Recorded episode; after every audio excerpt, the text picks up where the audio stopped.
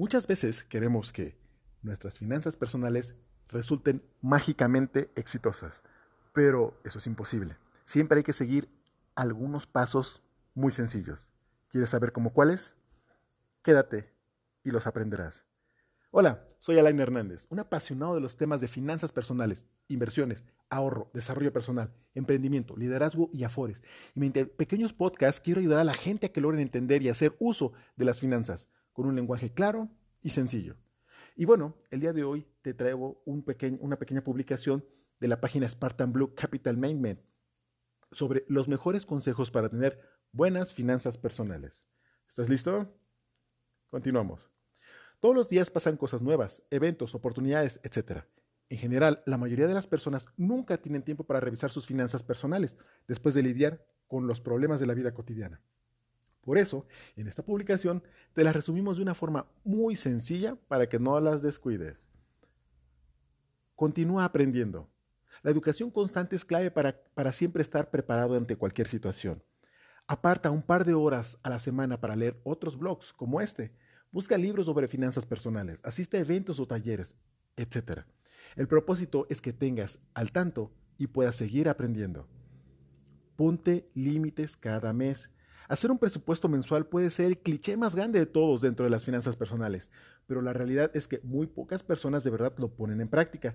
Elige una cantidad con la cual te sientas cómodo y apégate al 100% a esa cantidad. Si te es más fácil, puedes hacer un documento en Excel o cualquier plataforma similar para enlistar los gastos o ingresos y tener un mejor control. Paga tus deudas. Si tienes deudas de tiempo atrás, Crea un plan para poder pagarlas lo más pronto posible y generar lo menos posible de intereses mensuales. En el caso de las tarjetas de crédito, vuélvete un cliente totalero. Esto quiere decir que pagues todo lo que debes en tu fecha de pago para evitar pagar intereses. Ser un cliente totalero eh, de, tu tarjeta también tiene beneficios para tu historial crediticio. Aprovecha los beneficios en automático.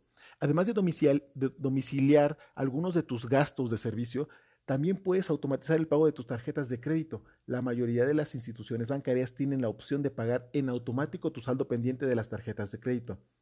De esta forma, aprovechas tu tiempo, eliminas estrés y te aseguras de no pagar intereses por falta de pago. Ahorra.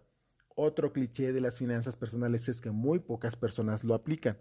Disciplínate a ahorrar dinero para cualquier circunstancia, ya sea emergencia médica, gastos, no previstos o cualquier otro tipo de desembolso. Haz un ahorro de por lo menos 8 o 12 meses, meses de ingreso. Esto permitirá ser flexible y estarás listo para cualquier problema. Invierte el dinero.